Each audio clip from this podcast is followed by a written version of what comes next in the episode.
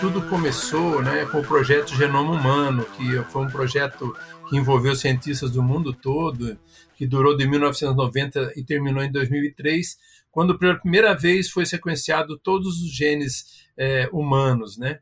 E isso significou uma, uma, descoberta imensa, que foi uma grande viagem do homem para dentro dele mesmo, né?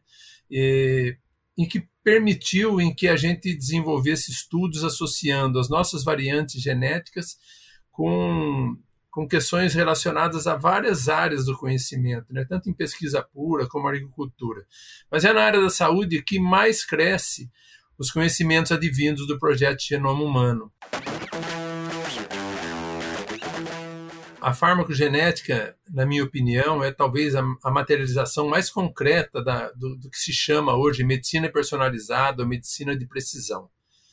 E por que, que ela é importante? Porque quando um laboratório define a dose da bula do medicamento, ele realiza um ensaio clínico com milhares de pessoas e vai testando várias dosagens até chegar naquela que mais foi funcionou para, por exemplo, 82% das pessoas funcionaram bem com 20 miligramas. Essa passa a ser a dose da bula.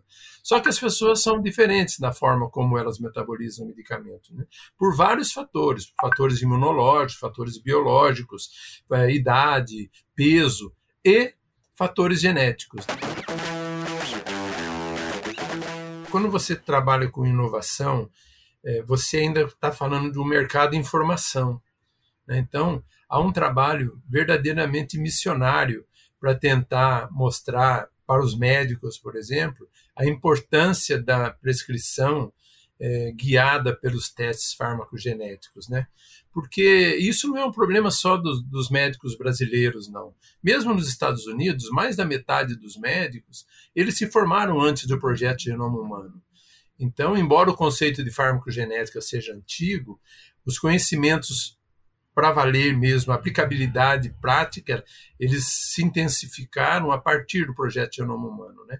Então, é um trabalho verdadeiramente missionário.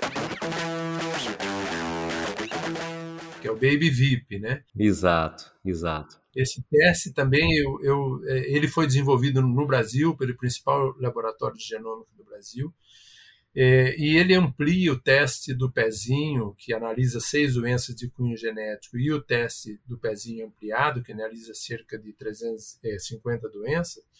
Ele amplia, ele complementa esses testes analisando 340 doenças é, graves, silenciosas e tratáveis na primeira infância, né?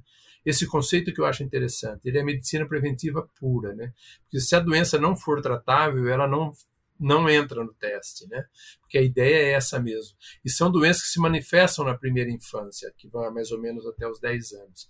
Então é um teste muito importante para ficar. São doenças raras que ele analisa, né?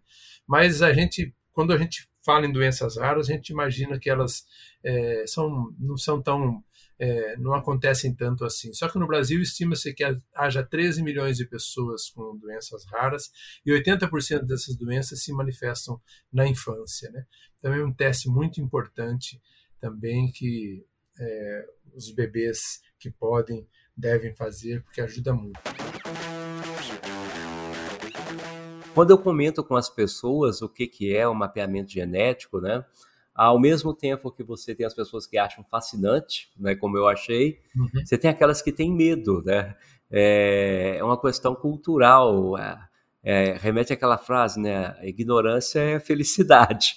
Muita gente fala, eu prefiro não saber, né, porque encarar um, um, um, um diagnóstico ruim, uma, um resultado ruim. Essa é uma barreira você acredita? Tem observado algo dessa natureza? Olha, eu, é, é, eu acho o seguinte: se ela é uma barreira, mas se bem explicado, porque é aquilo que eu te falei, eu não sei se eu teria interesse, interesse em saber se eu tenho uma predisposição aumentada a desenvolver Alzheimer, por exemplo, que é uma, uma doença não tratável, né?